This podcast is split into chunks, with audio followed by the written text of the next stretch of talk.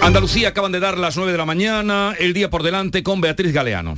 Pues hoy vamos a estar muy pendientes del tiempo. Está activado el aviso naranja por lluvias que podrían llegar a los 80 litros por metro cuadrado en 12 horas en las comarcas de la Aracena, el Andévalo y el Condado en Huelva, un aviso que va a estar activo hasta las 9 de esta noche. También aviso naranja desde las 12 de este mediodía en la Sierra Norte de Sevilla. Llueve con fuerza esta hora en varios puntos de la provincia de Huelva. En Jerez y en el Valle de los Pedroches, en Córdoba, los vecinos harán hoy valoración de los daños causados por las lluvias de la tarde de ayer. En Alcaracejos hay una veintena ya de viviendas afectadas. También hoy preocupados por la situación del volcán de La Palma que sigue activo. Se espera que la nube de gases que provoca llegue a la península, aunque los expertos insisten en que no va a tener efectos nocivos para la población. El volcán tiene ahora mismo una única fisura y cuatro bocas activas, ya ha arrasado 154 hectáreas y hay 320 edificios desalojados. Los reyes viajan hoy a la isla de La Palma, van a visitar las zonas más afectadas, estarán acompañados por el presidente del gobierno. Hoy también cita entre el gobierno, los sindicatos y los empresarios que vuelven a reunirse a partir de las 10 de la mañana para tratar de acordar la prórroga de los expedientes de regulación temporal de empleo de los ERTES vinculados al COVID hasta el 31 de enero. Finalizan el 30 de septiembre. En Granada, la mesa del Parlamento de Andalucía se reúne en la sala de juntas del Palacio de Carlos V de la Alhambra. Será a las 10 y media. El martes que viene saldremos de dudas sobre si volverá a la normalidad. Andalucía se reúne el comité de expertos.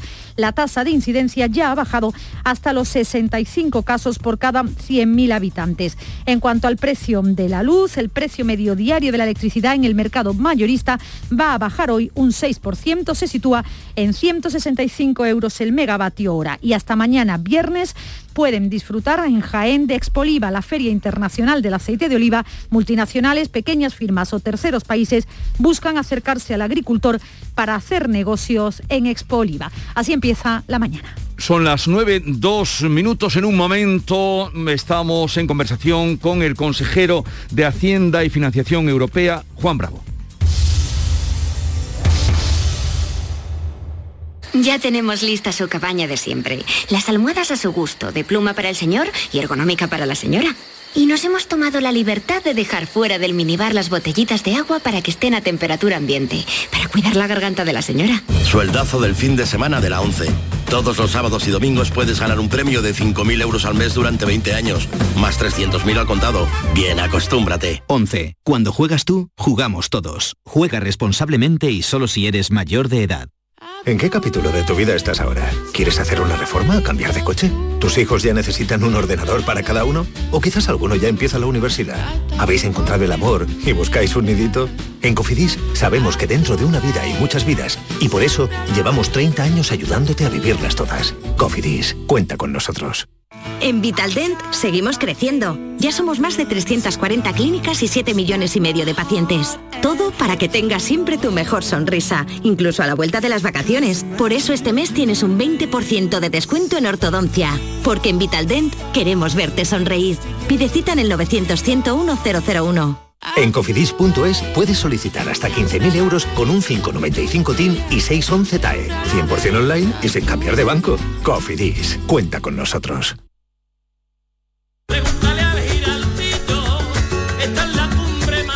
Cuenta la voz de un sabio que para saber de Sevilla le preguntó al giraldillo por los lugares más bellos del barrio de Santa Cruz. Y este le respondió, con aires de azar, maestranza y catedral, la hostería del Laurel has de visitar. Y en ella sus tapas, vinos y demás viandas probar. La Hostería del Laurel. Visítanos en Plaza de los Venerables 5 o a través de nuestra web lahosteriadellaurel.com. Porque si le preguntas al giraldillo, Hostería del Laurel, no te la dejes atrás. Toda una vida. ¿Necesitas ponerte implantes dentales? En las clínicas dentales Adeslas nos comprometemos con tus implantes durante 10 años y te ofrecemos un plan personalizado de pago, seas o no de Adeslas. Más de 30 años avalan nuestro compromiso con la salud bucodental. Pide tu cita en adeslasdental.es. Primera visita y revisión gratuitas.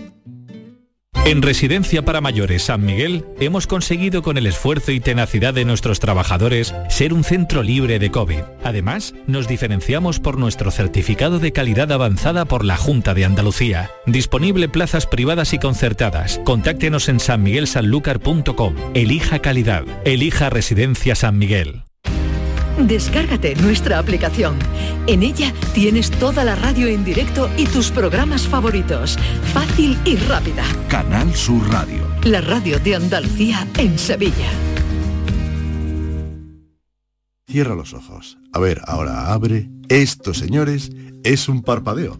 O sea, tu verano y esos placeres de la vida que duran tan poco. Menos mal que Euromillones el viernes 24 de septiembre sortea un bote especial de 130 millones de euros para que esos momentos, en vez de durar un parpadeo, duren para siempre. Y es que cuando te toca Euromillones te toca todo el tiempo del mundo para que hagas con él lo que siempre has querido. Euromillones, dueños del tiempo. Loterías te recuerda que juegues con responsabilidad y solo si eres mayor de edad.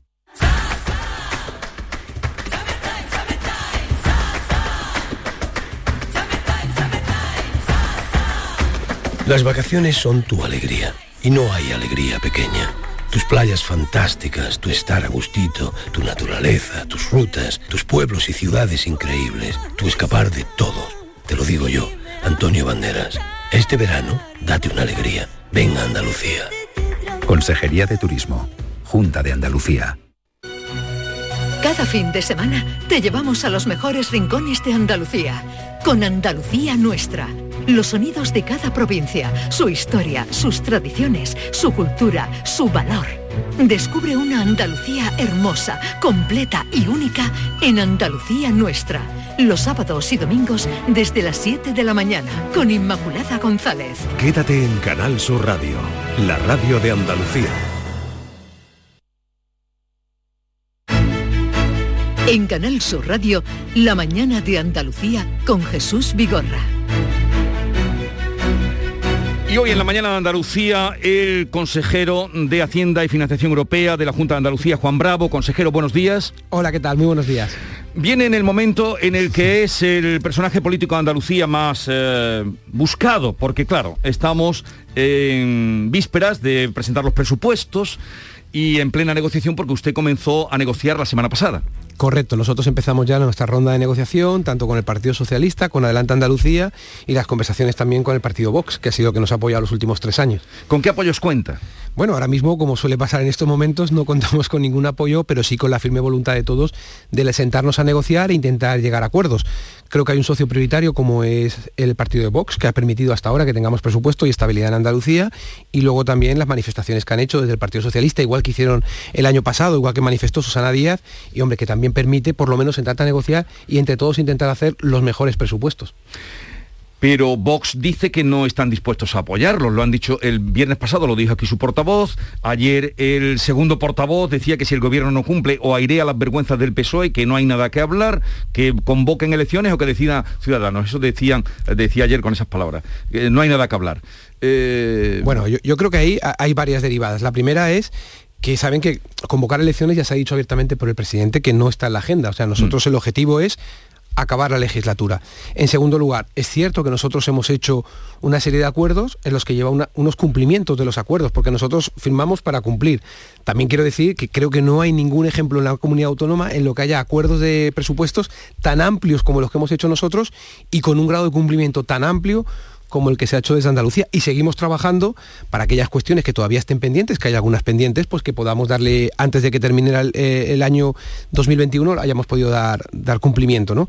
en ese camino estamos, intentar, intentar hacer un presupuesto que va a ser bueno para los andaluces y sobre todo dar estabilidad. Fíjese, o fíjate, cuando nosotros hablamos de presupuesto lo comparamos con una familia, que saben que a mí me gusta hacer mucha comparativa. Y cuando nos preguntan si el presupuesto prorrogado o el presupuesto eh, aprobado, yo digo, es lo mismo una familia en el que el padre sabe que su trabajo es indefinido, que la empresa va bien y que tiene estabilidad, su perspectiva es la misma a aquel que sabe que le renuevan el contrato mes a mes, como sería un presupuesto prorrogado, que tendríamos que hacer cuentas mes a mes, la estabilidad de uno y de otro, las posibilidades de inversión de uno y de otro, y el tiempo que dedica a pensar en hacer cosas mejores o las que tiene que dedicar a pensar en el día siguiente, son distintas. Andalucía requiere un presupuesto. Usted es muy didáctico, lo hemos visto en la tribuna del Parlamento andaluz, también en, cuando explicó, pues, eh, por ejemplo, la fiscalidad en su tuit, que es el tuit que tiene de referencia, el, al abrir su Twitter, el que tiene referencia cuando usted explica allí con una pizarra. Pero lo que yo quiero saber y lo que los oyentes quieren saber, ¿qué le está pidiendo Vox? Bueno, Vox lo que ha pedido hasta ahora ha sido eh, tener el cumplimiento íntegro de todo lo que hemos pactado. Y yo creo, como digo, que no habremos cumplido menos de un 85 o un 90% de todo lo pactado. Le tengo que reconocer que hay algunas cuestiones que el propio procedimiento administrativo nos llevan a algún retraso y eso es lo que estamos intentando. Por ejemplo, hay una cuestión muy importante que defendíamos que era el tema de avales para jóvenes para la adquisición de la vivienda. Es cierto que eso no está cumplido todavía, pero saben que hay avances muy importantes, que estamos negociando con los promotores, ver los sistemas, hemos establecido también relaciones con las entidades financieras, pero el propio proceso tiene algunas dificultades. Eso no se ha hecho hasta ahora y cuando alguien quiere implementar algo nuevo siempre cuesta más. Pero yo creo que, el, gran compromiso que es cumplir lo tenemos.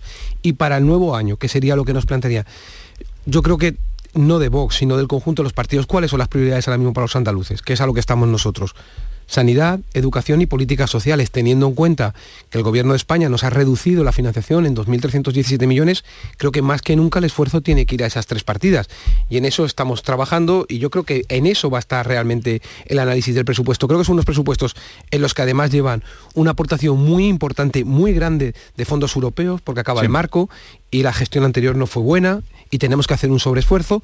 Y luego tenemos los Next Generation, que con muchas dificultades y mucho desconocimiento, pero que tenemos que poner en, marcha. Estamos hablando aproximadamente de unos 4.000 millones de euros de inyectados a la economía, es decir, un 2,5 del PIB que puede la Junta de Andalucía poner en marcha, si tiene presupuestos, directamente la economía andaluza. Y yo creo que eso sin duda sería muy bueno para Andalucía y para España. Con eso quiere usted eh, convencer a unos o a otros, supongo, pero ¿hasta eh, dónde eh, el PSOE, hasta dónde confía o hay posibilidad en ese ofrecimiento que ha alumbrado el PSOE, Juan Espada, de, de poder apoyar los presupuestos. Bueno, yo creo que fue algo que ya empezó en, el presupuesto anterior, Susana Díaz, ¿se acuerdan? Tuvimos reuniones, es decir, nosotros hemos hecho un proceso de cambio absoluto en los presupuestos. Fíjese, recuerden, no se aprobaba ninguna enmienda de la oposición, desde el primer día aprobamos enmienda de la oposición, muchas enmiendas de la oposición, cada año más enmiendas de la oposición nos sentamos dándole los papeles y los datos del presupuesto que tampoco se había hecho antes el año pasado y conseguimos,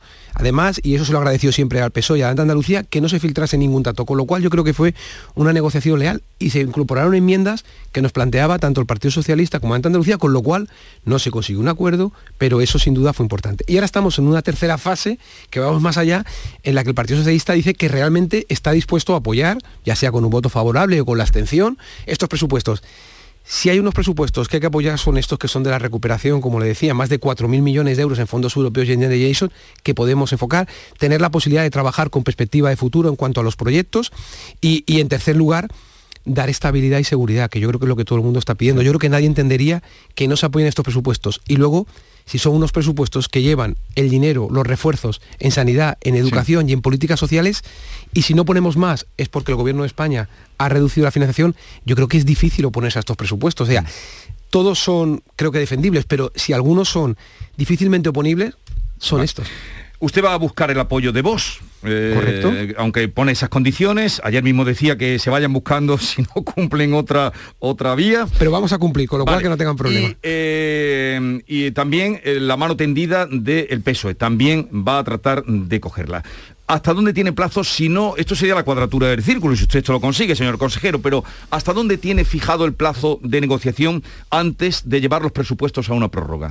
Bueno, ¿Hasta dónde aguantaría? Vamos a ver, nosotros debemos presentar los presupuestos, tal como dice la ley, en octubre, antes de finalizar el mes de octubre. Es cierto, como he explicado ya, que vamos con un poco de retraso porque saben que la ministra nos cambió las reglas del juego el 28 de julio y con un avance que ya teníamos, que saben que en junio habíamos empezado la elaboración de los presupuestos, pues eso nos ha llevado un cierto retraso. Pero nosotros tenemos que intentar que la última semana de octubre, primeros 10 días de noviembre, los presupuestos estén presentados en el Parlamento para que luego cada uno en la votación y en el proceso parlamentario se aprueben o bueno, o sean rechazados. Si eso se produjese, el 1 de enero se produciría la prórroga automática. Pero, como, pero como nosotros decimos, hasta el 1 de enero solamente queremos hablar de que vamos a hacer presupuestos, no queremos hablar de prórroga. Eh, puesto que vamos a hablar de presupuestos, entonces, ¿en cuánto van a crecer los presupuestos para el año que viene? Bueno, todavía estamos en, la elaboración de esa fase de, ajustar perfectamente a ver cuánto van a crecer. Lo que sí que puedo decir es que van a crecer de una manera importante, no puedo todavía delimitar, pero sobre todo por los efectos, como digo, tanto de los fondos europeos como de los Next Generation, que son dinero que tiene que ir directamente a proyectos, directamente al sector privado, a las empresas, a los autónomos y muy orientado, lógicamente, en políticas, tanto de transformación digital, de eficiencia energética, de esa revolución verde, de vertebrar territorios, esos son los tres objetivos que nos ha puesto Europa y nosotros estamos trabajando. Y si no se aprobaran, entonces esa ayuda de los Next Generation no llegaría. Es más difícil porque en vez de... Sería más difícil. ¿En qué sentido? En que en vez de estar pensando en la ejecución rápida en la potenciación de esas medidas tendríamos que estar poco menos que mes a mes ajustando el presupuesto, con lo cual todas las consejerías, en vez de estar centradas en lo importante, que son los fondos europeos, van a estar centradas en mes a ver, porque claro, una prórroga presupuestaria lleva un ajuste en el presupuesto y una liberación prácticamente mes a mes de las necesidades. Eso, como comprenderán, es el ejemplo que le decía a una familia. No es lo mismo tener un trabajo indefinido y además conocer que la empresa va muy bien y que hay estabilidad, a saber que estoy hoy y no sé si voy a estar mañana. Vamos ahora a hablar de la financiación económica, la financiación autonómica que arroja diferencias. El otro día había un informe de la Fundación de Estudios de Economía Aplicada, la FEDEA, que decía, digo que esto no es ni de la Junta ni del Gobierno, decía que los cántabros reciben 500 euros más que la media y los valencianos 200 menos. Quizá por eso Chimo Puig ha recogido la invitación del presidente de la Junta. Mm, ¿Esto cuándo y cómo se va a revisar? La evolución de la financiación de las comunidades autónomas del régimen eh, de 2002 a 2019 fue el que publicó esta la, FEDEA y hay esa desigualdad. Correcto. Objetiva. objetiva, o sea, que lo dice un tercero, que no lo dice ni Valencia, ni Andalucía, ni Cantabria. Un tercero, en el que viene diciendo de manera reiterada que son 800 o 900 millones de euros menos, por ejemplo, lo que recibe Andalucía. También recuerden que en el Parlamento, la actual presidenta, perdón, ministra, María Jesús Montero, también consiguió un acuerdo de todas las formaciones políticas reconociendo esa infrafinanciación, incluso ya elevaba las necesidades de Andalucía hasta los 4.000 millones. Pero es cierto que desde el gobierno no hay movimiento 18, 19, 20, 21. Ahora, como consecuencia de la reunión tanto del presidente eh, señor Puig como el presidente Juanma Moreno, la ministra ha anunciado que en noviembre habrá un primer borrador. ¿Qué es lo que decimos nosotros? Independientemente de eso, y como llevamos tres años y no confiamos en que vayan a, acometer esta reforma del sistema de financiación, por lo menos un régimen transitorio, un fondo de nivelación que permita no perjudicar a nadie, es decir, que todos queden como están, pero sí que se compense aquellas comunidades que tenemos menos recursos. En Andalucía tenemos 800 o 900 millones de euros menos cada año para sanidad, para educación, para políticas sociales, como decían esta mañana ustedes, para ayudar a emprendedores, para ayudar a autónomos, para ayudar al desarrollo de actividad económica. Hombre, 800, fíjese, estamos siendo capaces de cuadrar presupuestos, estamos siendo capaces de bajar impuestos, estamos siendo capaces de generar estabilidad. ¿Cuánto más podría hacer esta comunidad? ¿Cuánto más podrían hacer los andaluces con 800 o 900? Eso es lo que le pedimos a la ministra, que lo que ella vio aquí, consiguió cuando aprobar... Fue su antecesora. Cuando fue consejera de Hacienda y con el apoyo unánime en el Parlamento, es decir, ningún voto en contra, lo que le pedimos que lo aplique y si no, que lo haga transitorio. Pero eso no, de momento no hay respuesta, claramente. Usted le mandó una carta el otro día también, pero era eh, pidiéndole los 2.317 eh, millones de euros menos que, que tienen, ¿no? Sí, porque ella decía, de 2020. Ella decía que no había habido ninguna reducción, entonces lo que nosotros hicimos fue mandarle nuestros cálculos y nuestros datos para si estaba equivocado que nos contestase, nos dijese dónde estábamos erróneos en esa reducción de 2.317. Evidentemente no hemos recibido ninguna contestación y lo que podemos decir a día de hoy es que el conjunto de comunidades autónomas para el año 2022 tendremos 15.500 millones de euros menos en el momento de la recuperación. Creo que es totalmente contrario. Y en un momento en el que la Unión Europea ha establecido la cláusula de salvaguarda por lo que no hay reglas fiscales. ¿Se acuerdan cuando hablaba del déficit inverso? Yo este problema empecé a hablar de él en el año 2020, en abril. Decía, oiga, si el Estado se le ha caído la recaudación, es lógico que consuma recursos del déficit, pero ese efecto del año 2020 por el sistema de financiación que liquida a los dos años, lo que pasa en el Estado en el 20, en las comunidades autónomas llega en el año 2022. Usted consuma mucho déficit aquí y déjenos a nosotros que en el año 22 y 23 lo podamos consumir nosotros. Y eso no es lo que ha hecho, se lo vuelve a quedar ella y a nosotros encima nos reduce. ¿Cuánto dinero sería el día de hoy el que debe el gobierno, eh, según sus cálculos, consejero de Hacienda Andalucía? No, según mis cálculos no, según FEDEA, para que nadie pueda decir... FEDEA, yo he no, no, sí, pero digo, para que la gente, porque es muy importante que la gente vea que no es nuestro. Pues según los cálculos de FEDEA son aproximadamente 8.200 millones hasta el año 2019 y si cogemos el 20 y el 21 con el tema del fondo COVID y demás, se ampliaría hasta 10.200 millones de euros menos lo que ha recibido Andalucía. 10.200 millones menos de oportunidades. ¿Y eso usted espera cobrarlo? Pues mire, yo creo que Andalucía no se merece no tenerlo. Nosotros, fíjese, en un momento dado hasta el presidente ha planteado, si hace falta que no sea dinero, que sean inversiones. Por ejemplo, Empecemos ya. Para Cataluña se habían ofrecido 1.700 millones para los aeropuertos. Cataluña ha dicho que no los quiere. Nosotros sí. Tenemos cinco aeropuertos, empecemos a reformar y a mejorar nuestros cinco aeropuertos, que nos den las oportunidades que si Andalucía se está convirtiendo en un referente en creación de empleo, en autónomos, en captación de inversión extranjera. ¿Por qué no nos ayuda? Infraestructuras, el corredor del Mediterráneo, como le trasladamos el otro día, como le trasladó el presidente el otro día a la, a la vicepresidenta Calviño, corredor del Mediterráneo, el eje central. Es decir, yo creo que Andalucía tenemos infraestructuras, hemos pedido un mayor apoyo en la formación profesional y en la formación profesional dual. ¿Para atacar el qué? Desempleo juvenil, para dotar de una segunda oportunidad. Yo creo que ahí nos pueden, si realmente hay voluntad, nos pueden dar. Y como mínimo también ese régimen transitorio que nos permita recibir lo que nos corresponde. Y ya que hablamos de presupuesto, si usted fuera ministro, que a lo mejor algún día lo es, eh, usted me tiene que creer bien. que yo si usted fuera ministro, que a lo mejor algún día lo puede ser, ¿usted se sentaría a negociar los presupuestos con Bildu? Es una pregunta complicada la que usted me plantea. Es una pregunta complicada. Es verdad que ahí hablaríamos de números. Yo lo que me sentaría es con todos aquellos que quieran a este país por encima de todo y que defiendan lo mejor para todos. Creo que usted ha visto desde el primer momento que somos solidarios. Yo siempre que hemos hablado de, los problemas de financiación he dicho que jamás aceptaríamos un arreglo para Andalucía si no lleva a Valencia y a Murcia, porque sería tremendamente insolidario, que es lo que nosotros pedimos a la ministra, que compense a los que estamos peor. Yo creo que en este país lo que tenemos que hacer es todos luchar por el bien de todos y aquellos que no miran por el bien de todos es más difícil en ese sentido estar sentados en la misma mesa. Y bueno, ya que estamos aficionando a la política nacional, si mm, usted permitiría, bueno, saldría por mayoría, claro, que en el Senado, en el tiempo que estamos de dinero, cortito eh, y justos, eh, se invirtiera un millón o algo más de un millón de euros en eh, traductores para mm, a los valencianos, traducir lo que dice el valenciano en valenciano al, pues no sé, al que esté en ese momento en el debate, que sea español o que hable español o al catalán o al vasco, ya se usted, o a lo gallego, este millón y pico que se va a dar más al Senado para traductores, para que, entendiéndonos en la misma lengua, pues mm, haya que intermediar una traducción para eh, que uno hable en valenciano y otro en castellano y viceversa. Pues fíjate, ahí yo he vivido en Valencia, como saben, y yo no sería capaz de hablar bien valenciano, pero lo, he estudiado en el colegio, en la escuela, en el instituto, y creo mucho en el respeto, de, porque creo que es cultura. Si yo mañana estuviese en el País Vasco, intentaría aprender euskera. Creo que es cultura, creo que es valor, creo que es nuestra, nuestro país.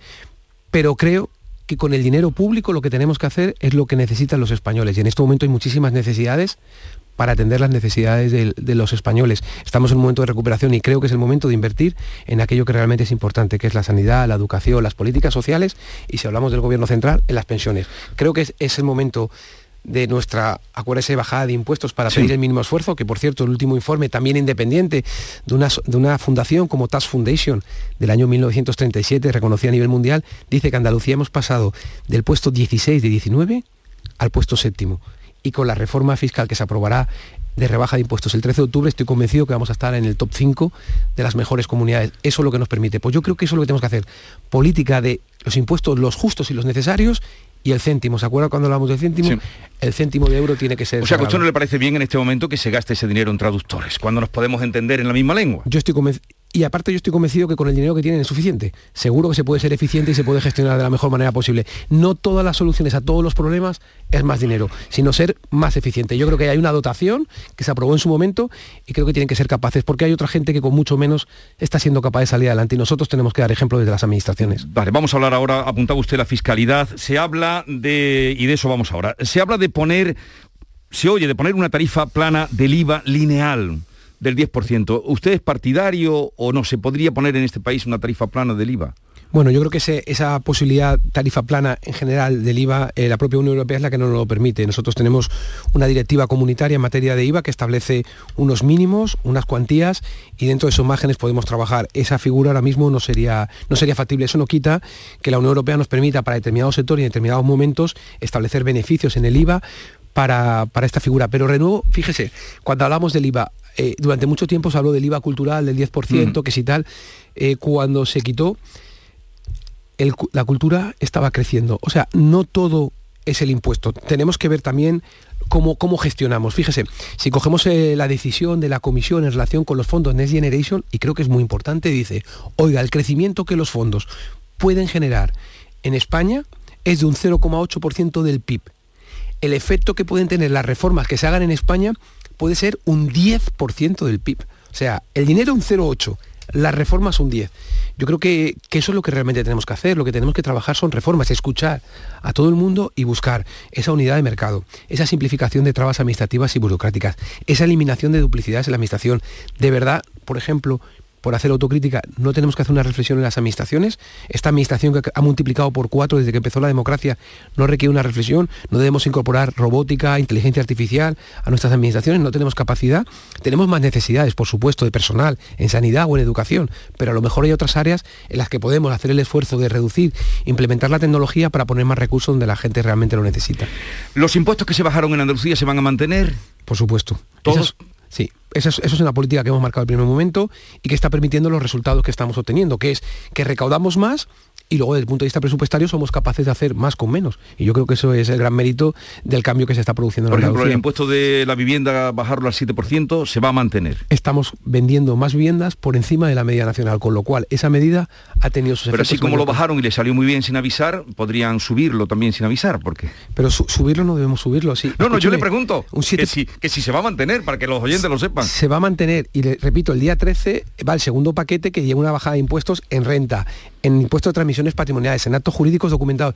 Y dirá, pero no, para personas con discapacidad, para víctimas del terrorismo, para familias numerosas, para, es decir, atendiendo lo que realmente para las zonas de despoblación, para situaciones complicadas, es decir, van para nacimiento de hijos, es decir, tiene tantas medidas que son principalmente de carácter social, pero cuando uno cuando uno renuncia a recaudar un 10% para tener un 7% o un 8% para tener un 7%, alguien puede pensar, ¿y por qué renuncias? No es renunciar, es que si alguien se ahorra 10.000 euros en la adquisición de un inmueble, como se está produciendo ahora, automáticamente eso va a la compra de inmuebles, a la mejora del inmueble, a obras, y eso activa economía. Y nosotros estamos en la fiscalidad para el empleo. Es decir, lo que buscamos cada vez que tomamos una medida esta es generar más empleo, porque si tenemos empleo, el resto de los problemas son menores. Sí, pero consejero, eh, en Dinamarca a lo mejor, esto que está, me está usted exponiendo, a lo mejor dicen que esa baja de impuestos repercute en una eh, deficiencia en los servicios públicos. Eh, bueno, piensan así. En... Pueden tener ese planteamiento, pero fíjese que aquí no se está produciendo. Y fíjese, en Dinamarca, por ejemplo, cuando uno hace un análisis y hablamos de, la, del esfuerzo fiscal, es que el esfuerzo fiscal aquí es, es, mayor. ¿Cuál es el problema? Que en España, por desgracia, tenemos mucha gente en desempleo que no tiene oportunidad de pagar impuestos, porque no tiene un puesto de trabajo. Es decir, si nosotros tuviésemos los índices de, empleo que tiene en Dinamarca, posiblemente tendríamos la misma recaudación que en Dinamarca y veríamos que el esfuerzo fiscal es bastante menor el que están haciendo allí del que estamos haciendo aquí. Eso es lo Ahora, cuando hablamos de, las comparativas, solamente viendo la recaudación por el número de habitantes, ¿por qué no lo hacemos por el número de trabajadores? Vería cómo ahí se encuentran una sorpresa desagradable, que es que en España hacemos un esfuerzo. Pero fíjese, cuando aplicamos estas políticas, se hicieron el año 96 a 2004 y este país creció como nunca. Se duplicó la recaudación en el año 12 a 18. Pero no hablo del, del gobierno de centro derecha, hablemos de un gobierno de izquierdas en Portugal. ¿Alguien duda de cómo va Portugal? Portugal tiene ejecutado ya o en ejecución el 29% de los fondos de los, de los Next Generation. 29%, un gobierno de izquierda. Baja impuestos, está trayendo inversiones de todo tipo, tecnológicas, de I más de más I esto es una realidad, es decir, Irlanda, en muchos países. Eh, no, no, debemos dejar, por el discurso fácil de que allí pagan más impuestos. Lo que pasa es que hay más gente que trabaja. Sí, aquí el problema, usted lo ha apuntado, el tema del paro, que es el gran problema, el eterno problema y el que más cuesta mm, solucionar o aliviar. De hecho, cuando las tasas de desempleo han estado muy bajas, no hemos tenido que hablar de las pensiones, de los problemas de las pensiones, no hemos hablado de los problemas de las ayudas, no hemos hablado de problemas de financiación. ¿Por qué? Porque como había mucha gente trabajando, mucha gente consumiendo y mucha gente, gracias a Dios, pudiendo pagar impuestos, IVA, renta, impuestos especiales, la recaudación era suficiente para atender. Entonces la clave no es exigirle más a los pocos que están, sino conseguir ampliar las bases, es decir, que haya mucha gente que pueda pagar impuestos. Esto le va a interesar a todos los empresarios que nos están escuchando. La Comisión Europea dio un plazo a España para que las administraciones públicas pagaran en un plazo de dos meses bajo la amenaza de sanción. ¿Cómo está la situación del pago a las empresas en Andalucía? Pues en Andalucía lo hemos puesto como una prioridad el primer momento y siempre hemos estado por debajo de los 30 días, no 60, de los 30 días. Generalmente estamos en una media entre 14 y 18 días de pago. Creemos que eso es fundamental para, para las empresas porque eso da ese dinero automáticamente genera Usted se, se refiere a, a las- lo que depende de la Junta de Andalucía, Lo que ¿no? depende de la Junta de Dice usted Andalucía. que están pagando por debajo de los 15 días. Este- tenemos entre 14 y 18 días de media es la media que estamos pagando. Cuidado que igual le llama a alguno diciendo que No, está le- esperando dos meses. le pido a ese que esté esperando dos meses, que no digo que no haya algún caso que se haya podido traspapelar, que se ponga en contacto con nosotros para intentar agilizar. Le puedo asegurar que no hay ningún problema y que nuestro objetivo es, fíjese, hay un, un pago reforzado, garantizado que se llama, que nos intent- intentamos pagar por debajo de 10 días. Desde que hemos llegado lo que hacemos es ampliar nuevas áreas para que estén dentro de esa medida. Es decir, esas que se pueden automatizar para que rápidamente el pago sea incluso por debajo de esos 14 días en 10 días. Vuelvo a los presupuestos antes de terminar, porque de no, de tenerse que prorrogar, como usted dice, sería inmediato el día 1 de enero, si no Correcto. están, va a hacer todo lo posible usted, nos ha contado por pelearlos y, y con- encontrar los apoyos. ¿Cuánto perdería entonces en dinero contante y sonante mm, esos presupuestos? Bueno, sobre todo es que no tendríamos ninguna estabilidad, tendríamos que ir activando los recursos conforme los vamos obteniendo, sin tener ninguna perspectiva. Si aprobamos los presupuestos y hacemos una previsión, con esa previsión proyectamos el año entero. Si no tenemos esos presupuestos, lo que pasa es que tendremos que activar según recaudemos, según hagamos venta de patrimonio, de- igual que hicimos lo de la residencia a tiempo libre de Cádiz, es decir, la planificación no podrá ser a largo, a largo plazo. Y eso dificulta, por ejemplo, una contratación, eso dificulta una obra o dificulta una inversión, con lo cual los andaluces lo notarían de una manera muy importante en su Sí, día a además día. de perder, dice usted, los mm, Next Generation, que No, estarían... pero, pero por la falta de gestión, Sí. quiero decir, porque en vez de estar dedicados a lo realmente importante, que es la planificación, la inversión y poder ejecutar eso, que tiene una dificultad muy importante, que ya lo hemos dicho, tendríamos que estar pendientes, por ejemplo, desde Hacienda o desde cada consejería, en planificar el mes siguiente. Y eso es lo que sería dificultoso. De los 1.109 millones que vinieron eh, y que tenían dificultades burocráticas, que la Consejería de Empleo se ofreció para tramitarlas y tal, ¿cuántos se podrán quedar en Andalucía? Pues nosotros estamos, o la consejera en este caso está haciendo un enorme esfuerzo, sabe que han ampliado los Eh, los plazos, sí. se está pendiente de aprobar un decreto ley para intentar entender eso que estableció el gobierno para que pueda acoger al máximo de empresas. Lo que no tenía sentido, y lo ha explicado usted perfectamente esta mañana, es que se premiase al que era deudor Sí, frente al que había al que había pagado. sacado dinero donde no lo hubiera para pagar. Y sin embargo eso no, no tenía ningún sentido.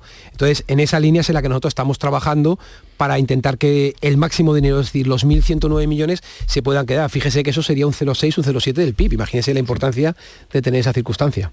El INE rebaja el crecimiento del PIB del segundo trimestre, esto ah, acaba parece de aparecer, al 1,1 frente al 2,8 estimado inicialmente. Bueno, en, en cuanto al crecimiento también tenemos los datos que se sacaron, que se estuvieron hablando ayer, ¿no? De, eh, bueno, en esta semana, ¿no? De crecimiento España, que tanto el Banco de España, no tan positivo Sí. como lo dice el, el- el- el gobierno central, pero también otras entidades, está en ese, en ese ámbito de crecimiento de, de la economía, con lo cual yo creo que ahí está.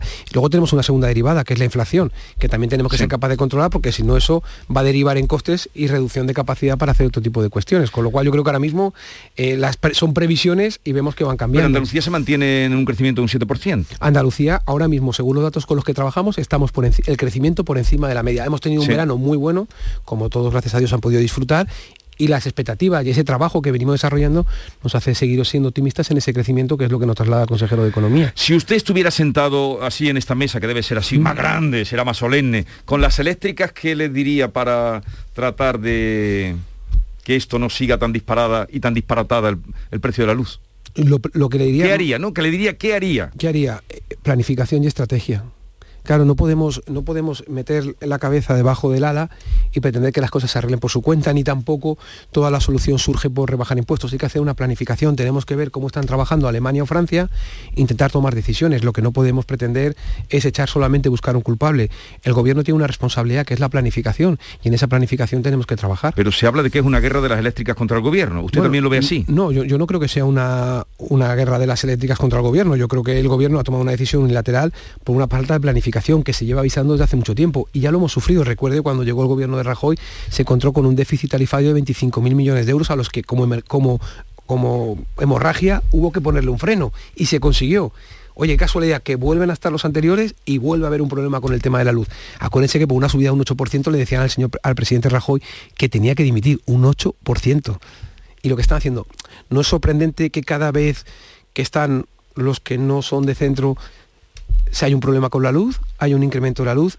Repito, esto de hacer un discurso solamente ideológico, sin una planificación, sin un análisis, sin una norma que regule todo esto de una manera acertada, nos está llevando siempre a problemas en el ámbito de la luz, a subidas y con un problema. ¿Quién lo paga? Por encima de todo, ni el gobierno ni las, ni las empresas, lo pagan los españoles y eso es lo que no se puede permitir. ¿A usted le ha llegado el recibo de la luz de julio? A mí me ha llegado el recibo de la luz como a todos los andaluces y he tenido que pagar más, evidentemente. es que hay algunos que no les está llegando, pues ahí también hay otro problema. Eh, por último, ya para despedirnos, en la encuesta que ha salido hoy en los diarios del Grupo Ayolí, el Grupo de Andalucía, que dice que el PSOE gana terreno y vuelve al empate técnico con el PP gracias a la vacunación. Me sorprende solamente por un detalle, porque hombre, la vacunación la han hecho las comunidades autónomas, entonces difícilmente la gente lo vincula al gobierno. Todo el mundo sabe que ha sido un enorme ejemplo del trabajo que son capaces de hacer las comunidades autónomas cuando se trabaja, se trabaja conjuntamente. Pero, pero bueno, son encuestas, yo creo que lo que es la sensación en la calle eh, puede, la gente sabe lo que, lo que está pasando. Estamos en un momento de gestores. Yo, yo hago también un ejemplo. Conocemos muchos futbolistas que durante su etapa de futbolista ganan mucho dinero. Y conocemos futbolistas que gracias a ese esfuerzo el resto de sus días tienen una vida plácida porque son capaces de gestionar bien su dinero y futbolistas que por desgracia se arruinan. Eso es lo que tenemos. Estamos en la gestión este gobierno qué está haciendo? ¿Va a ser el futbolista que va a dar estabilidad y seguridad o va a ser el futbolista que va a coger 70.000 millones de la Unión Europea, los va a malgastar, va a hacer un gran plané, ¿se acuerda cuando lo mm. hablábamos?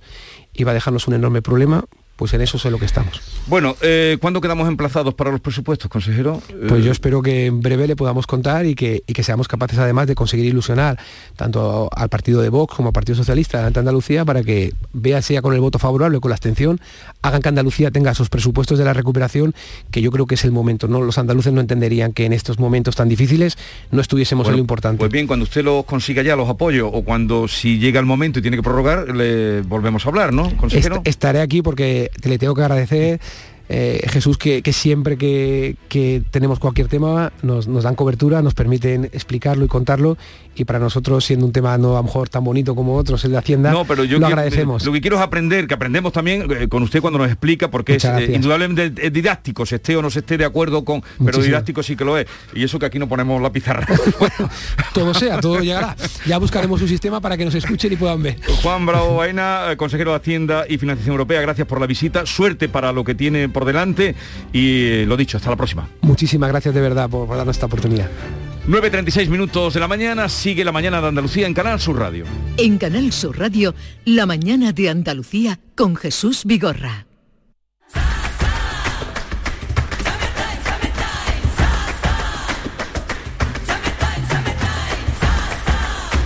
Las vacaciones son tu alegría y no hay alegría pequeña. Tus playas fantásticas, tu estar a gustito, tu naturaleza, tus rutas, tus pueblos y ciudades increíbles, tu escapar de todo te lo digo yo, Antonio Banderas. Este verano, date una alegría. Ven a Andalucía. Consejería de Turismo. Junta de Andalucía. En Vitaldent seguimos creciendo. Ya somos más de 340 clínicas y 7 millones y medio de pacientes. Todo para que tengas siempre tu mejor sonrisa, incluso a la vuelta de las vacaciones. Por eso este mes tienes un 20% de descuento en ortodoncia. Porque en Vitaldent queremos verte sonreír. Pide cita en el 900 101 001. Ni el challenge del papel higiénico, ni el de la botella. Los retos más difíciles a los que se enfrenta nuestra generación están en la vida real, como el famoso encontrar trabajo challenge o el independizarse challenge. Y aunque para superarlos necesitamos vuestro apoyo, aceptamos el reto. Súmate en aceptamoselreto.com. FAD 916 1515. Ese aceite de oliva virgen extra que no nos falte nunca. El que nace en los olivares, adereza nuestros platos y alimenta nuestro corazón. ¿Qué más puedes pedir cuando tienes la esencia de la dieta mediterránea y uno de los alimentos más saludables del mundo? Solamente disfrutarlo. Aceite de oliva virgen extra. Sabor a tus platos. Salud a tu vida. Junta de Andalucía. La radio de Andalucía desde Sevilla. Canal Sur Radio toda una vida. ¿Necesitas ponerte implantes dentales? En las clínicas dentales Adeslas nos comprometemos con tus implantes durante 10 años y te ofrecemos un plan personalizado de pago, seas o no de Adeslas. Más de 30 años avalan nuestro compromiso con la salud bucodental. Pide tu cita en adeslasdental.es. Primera visita y revisión gratuitas. Yo ya no pago por mi consumo y digo chao, digo chao, digo chao, chao, chao, a tú lo mismo. Vente conmigo, nuestro petróleo es el sol. Dile chao. Bienvenido al autoconsumo. Dimarsa.es Un Mercedes-Benz tiene que estar siempre impoluto Por eso, y para que puedas reparar cualquier golpe, por pequeño que sea, te ayudamos con hasta 150 euros de descuento sobre la franquicia de tu seguro. Y para que no te quedes sin coche en ningún momento, tendrás a tu disposición un vehículo de sustitución durante ese día totalmente gratis. Concesur y Fervial, tus concesionarios Mercedes-Benz en Sevilla. ¿Sabías que no tienes por qué convivir con el dolor? La Clínica HLA Santa Isabel te ayuda a aliviar tus molestias con su nueva unidad contra el dolor. Este nuevo servicio ofrece tratamientos para el dolor crónico como hernias discales, dolor lumbaro cervical, cefaleas, trigémino, artrosis y otras patologías. Pide tu cita en la Clínica Santa Isabel al 954-570-004 en Luis Montoto 100. HLA Santa Isabel cuida de ti. Un domingo cualquiera, de hace ya unos cuantos años, había solo dos formas de llevar la camiseta. Por dentro del pantalón o muy por dentro del pantalón. El fútbol ha cambiado mucho, pero hay algo que no ha cambiado. La emoción de la quiniela. Y además esta jornada te puedes llevar un bote de 2 millones de euros. 75 años del poder de la quiniela. Loterías te recuerda que juegues con responsabilidad y solo si eres mayor de edad.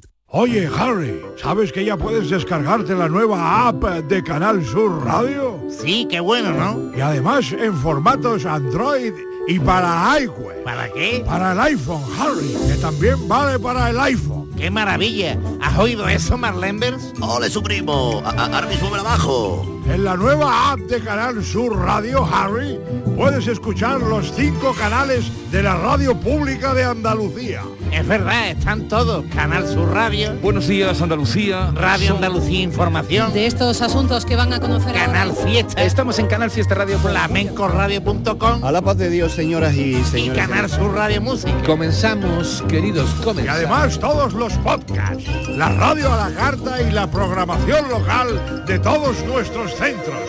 Harry. No esperes más y hazte ya con la nueva APP de Canal Sur Radio. Sí, señor. Quédate en Canal Sur Radio, la radio de Andalucía.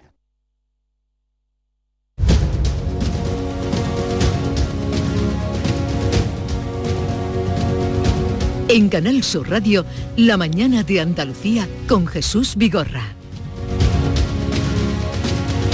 Y con Silvia Moreno, con Antonio Suárez Candilejo y también con Juanma Marqués Perales. Eh, vamos a ir en un momento a... Hoy en la mesa del Parlamento se ha ido al Palacio Carlos V. No lo podrán hacer en el patio, tan bonito, ¿no? Porque puede llover. Está el tiempo que parece que... No sé, por Granada. Qué A- buen gusto, ¿no? ¿Eh? La verdad que muy buen gusto ir a esos sitios tan bonitos. Están, tan- han salido ya varias eh, en varias ocasiones. Eh, la Sí. mesa del Parlamento, sí, Sí, y bueno, sí. y el Consejo El de Consejo Gobierno de también. Gobierno. El Consejo de Gobierno también. Pero en este caso- en Antequera, creo. El primero de todos, que empezamos allí. Pero tú también fuiste, ¿no? Sí, sí. No te han invitado a este, este viaje. A este, este no, este no me ¿no? lo Que podíamos hacer un- una corte itinerante. Andalucía, desde luego, da para un año Yo, de itinerante. el día 30 me voy a, mm, a Úbeda. Qué Ah, Qué bonito, qué bonito. A hacer allí el programa. Qué bonito. El día Es que tenemos 30. tantos lugares para, para celebrar este tipo de... A ver, me voy a asomar a ese palacio de Carlos V. Clara Aznar, buenos días. Buenos días, tenemos nubes y claros y bueno, un sol fantástico. Imagínate el entorno, estoy en un lugar privilegiado. Trabajar así da gusto, ¿eh, Jesús? No te lo puedes ni imaginar.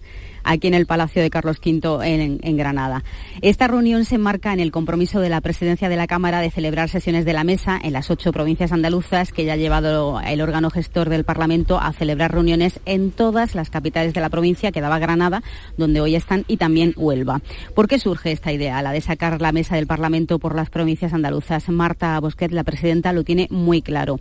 A veces dice se centra la institución en el edificio en sí, en Sevilla, y era necesario darla a conocer a los ciudadanos, hacer de alguna forma una declaración institucional para dar más visibilidad a cada provincia. Sobre todo, dice, a las que se sienten las grandes olvidadas por ser las periféricas, el caso de Almería, Granada, donde nos encontramos, o Huelva, y ser de alguna forma altavoz de sus reivindicaciones. En este caso, en Granada, se quiere apoyar su candidatura para que sea la sede del acelerador de partículas y ser punta de lanza para el desarrollo de energías limpias por supuesto, además de reconocer, como es obvio, todo su patrimonio cultural, artístico, gastronómico, paisajístico, que aquí en Granada, como podéis imaginar, es interminable. La Alhambra, donde nos encontramos, Sierra Nevada, las zonas de interior, la vida universitaria, etcétera.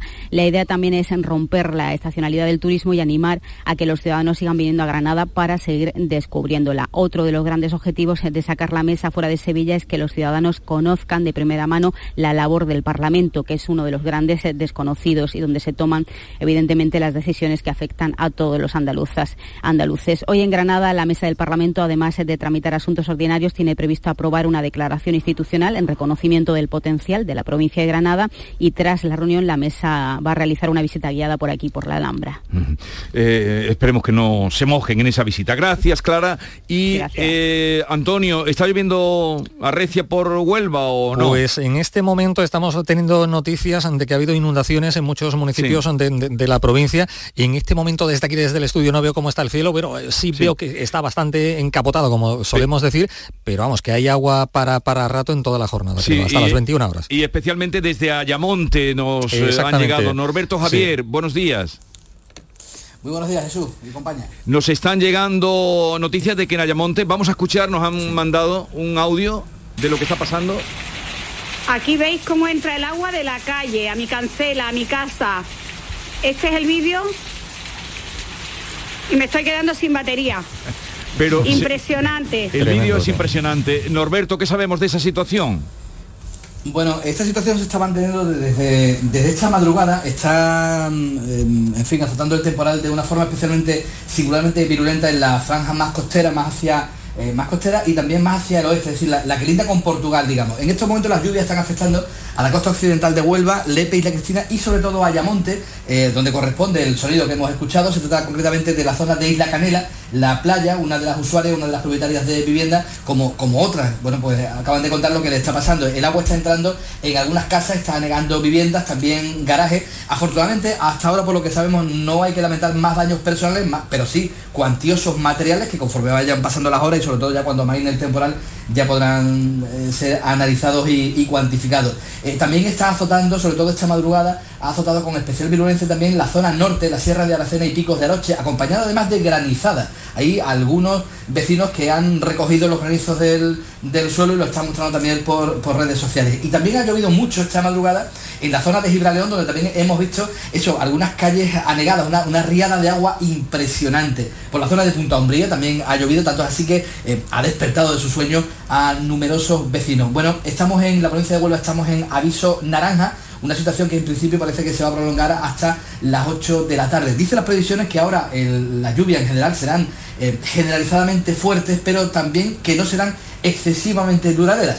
Esperemos que sea así, pero es cierto que, eh, que el temporal está azotando en estos momentos con bastante fuerza prácticamente toda la provincia de Huelva. Eh, pues ya están advertidos. Eh, Norberto Javier, muchas gracias. Y antes de despediros, no sé, de la entrevista, de la charla con el consejero de Hacienda, Juan Bravo, habéis sacado, no sé, eh, ¿qué, qué es lo que más os ha llamado la atención de lo que ha dicho? No, no, yo lo he visto optimista con el Sí, tema optimista de, está con de sacar la los presupuestos. de la negociación y bueno, aquí Vox quizá puede ser el que antes apoya los presupuestos y ahora dice que no lo va a hacer. Él ha elevado eh, lo- eh, los acuerdos que mantenían con Mm. Vox, dice que entre el 80 y el 90% de todos los acuerdos con Vox ya están cumplidos y confía en, que en lo que queda de año pueda rematar los asuntos pendientes, así que a ver qué pasa. Con un Yo también lo he visto, sí. Con un presupuesto expansivo, un presupuesto de aumento del gasto, es muy difícil oponerse a estas cuentas. O sea, hay que buscar razones retorcidas para argumentar una oposición. Es un presupuesto fácil de No ha aprobar. dicho, ha dicho que va a crecer, no ha dicho Pero exactamente no ha en dicho cuánto, ha dicho que va a pero ha crecer. dicho que va a crecer sin duda porque están los fondos Next Generation y hay otras circunstancias. Entonces es complicado, la verdad, argumentar un, un voto en contra de estos Ahora, presupuestos. desde luego, si con todo lo que está diciendo, pero bueno, también es una medida. Vos, ayer volví a decir el portavoz adjunto que, que no es. Pero a ver qué pasa. Él está A ver qué pasa. convencido. Eh, ¿Y para ti, Antonio? Yo lo he visto muy optimista, muy, en fin, eh, conciliador. Eh, yo creo que, como él bien dice, la estabilidad es lo fundamental en estos momentos y hay necesidad de presupuestos. Ha destacado que el desempleo juvenil sigue siendo el eterno problema. Hay que buscarle soluciones y yo me gustaría pensar que en este caso se va a contar con el apoyo. Vox está en su, en fin, de- en su tacticismo habitual. Eh, ojalá, ojalá y haya diálogo y haya eh, un acuerdo y saquemos adelante los presupuestos porque en definitiva son necesarios para, para Andalucía, ¿no? Vamos a terminar. Eh, tomo nota de que estáis dispuestos a salir si algún día nos vamos por ahí, ¿no? Totalmente. Y a Úbeda, y a Úbeda más. Y en Huelva, en Huelva tenemos, tenemos idílicos lugares para celebrar, eh, en fin, este tipo de eventos, o sea que, que aquí bienvenidos. Bien, me- me va sugiriendo a ver para... eh, y yo lo contemplo, ¿eh? que de- estaría encantado. Eh, Claro Silvia sí. Moreno, a Antonio Suárez Candilejo y Juan Manuel Marqués Perales, que tengáis un bonito día. Un abrazo igualmente. Adiós. Muy bien, hasta luego. Hasta luego.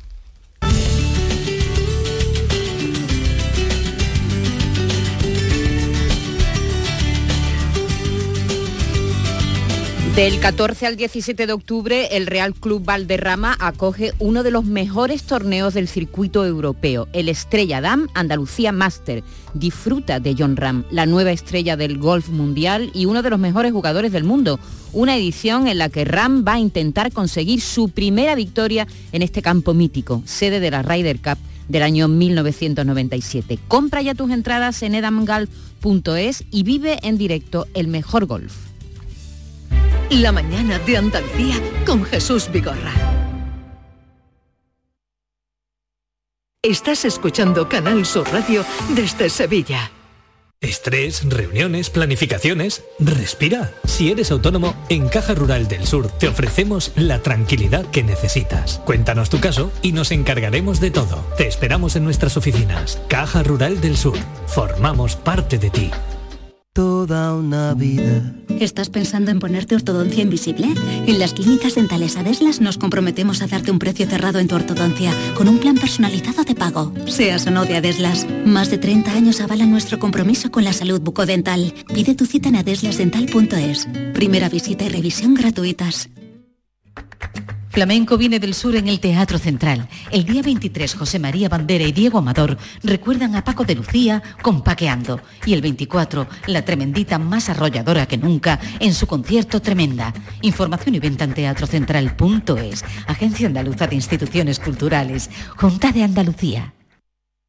En Residencia para Mayores San Miguel hemos conseguido con el esfuerzo y tenacidad de nuestros trabajadores ser un centro libre de COVID. Además, nos diferenciamos por nuestro certificado de calidad avanzada por la Junta de Andalucía. Disponible plazas privadas y concertadas. Contáctenos en sanmiguelsanlucar.com. Elija calidad. Elija Residencia San Miguel. Escucha Canal Sur Radio en nuestra app, donde quieras y cuando quieras. Súmate a Canal Sur Radio, la radio de Andalucía desde Sevilla. Portal Flamenco es tu punto de encuentro con una de las señas de identidad más genuinas de nuestra cultura. Cante, baile, toque, la actualidad y los grandes hitos, los festivales, nuestro archivo sonoro. Portal Flamenco, de martes a viernes, a las 2 de la madrugada, con Manuel Curao. Quédate en Canal Sur Radio, la radio de Andalucía.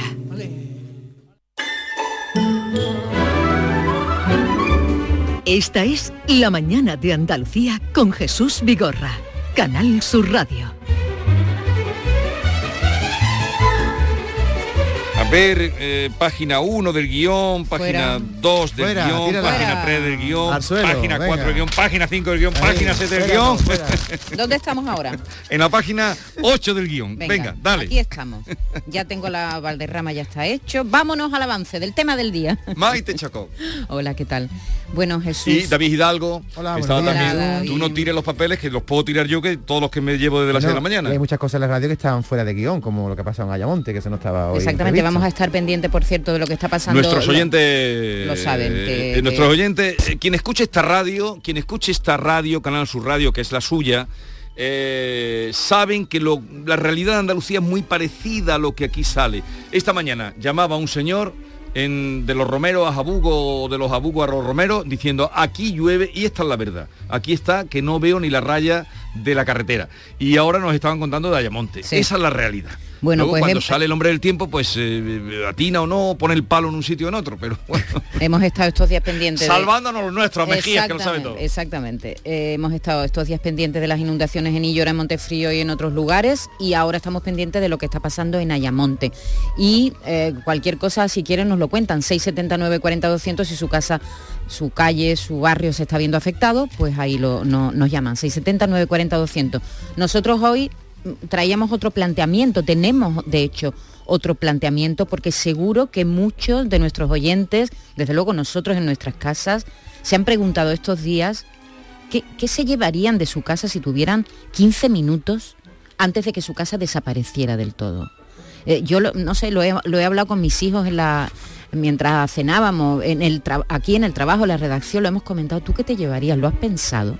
Pues esa es la pregunta que le queremos hoy transmitir a nuestros oyentes. Si han pensado, viendo las imágenes de La Palma, ¿qué se llevarían de su casa? ¿Qué es lo, que consideran más valioso? Eh, ¿Las cosas materiales o todo lo contrario, lo sentimental? Una foto, un álbum de fotos.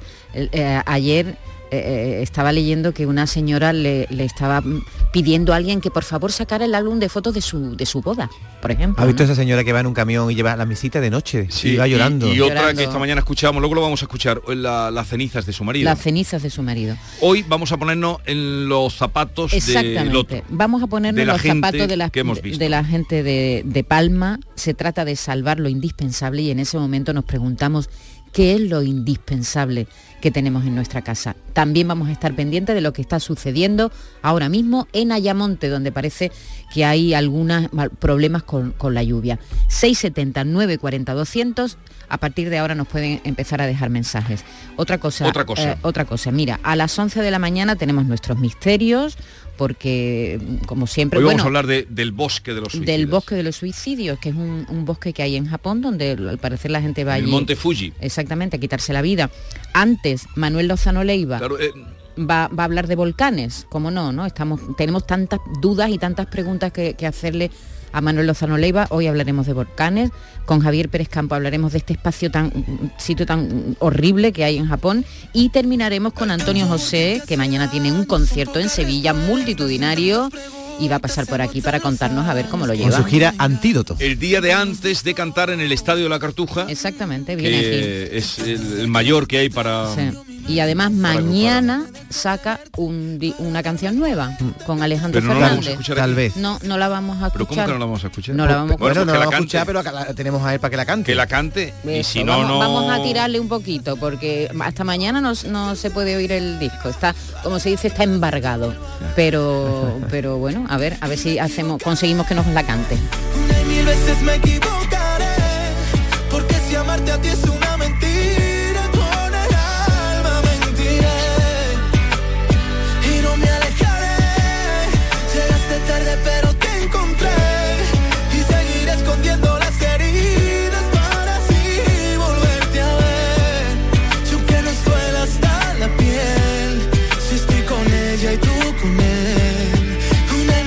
me equivocaré.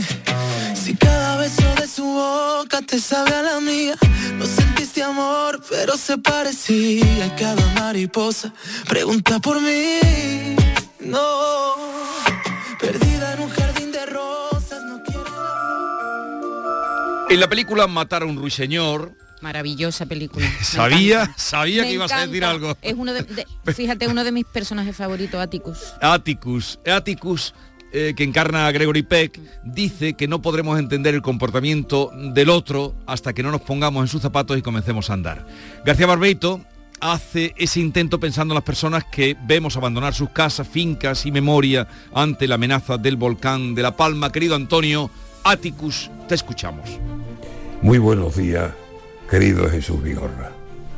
Perversos del perderlo todo.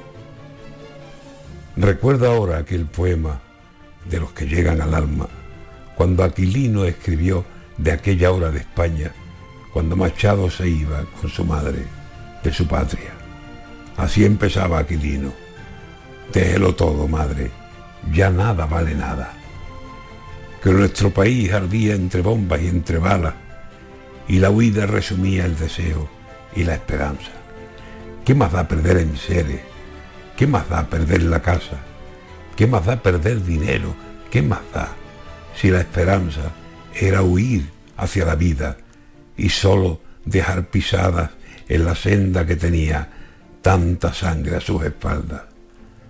Así vemos hoy a muchos en la isla de La Palma, recogiendo lo preciso y abandonando su casa, aquel mundo que fue suyo y que ahora es propia la lava.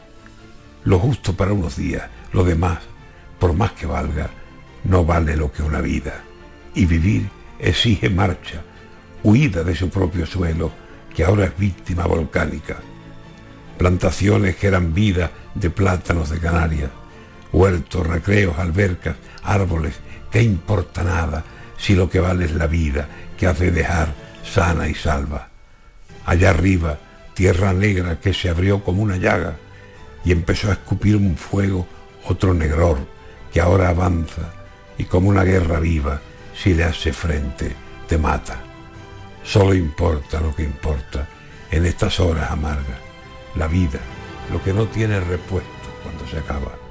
Y van huyendo y llorando, ay, ilusiones de lágrimas, sabedores de que atrás dejan con dolor del alma años y años de vida que va cubriendo la lava. Todo lo han perdido, todo, pero la vida está intacta y a la hora de la verdad, como la vida, no hay nada.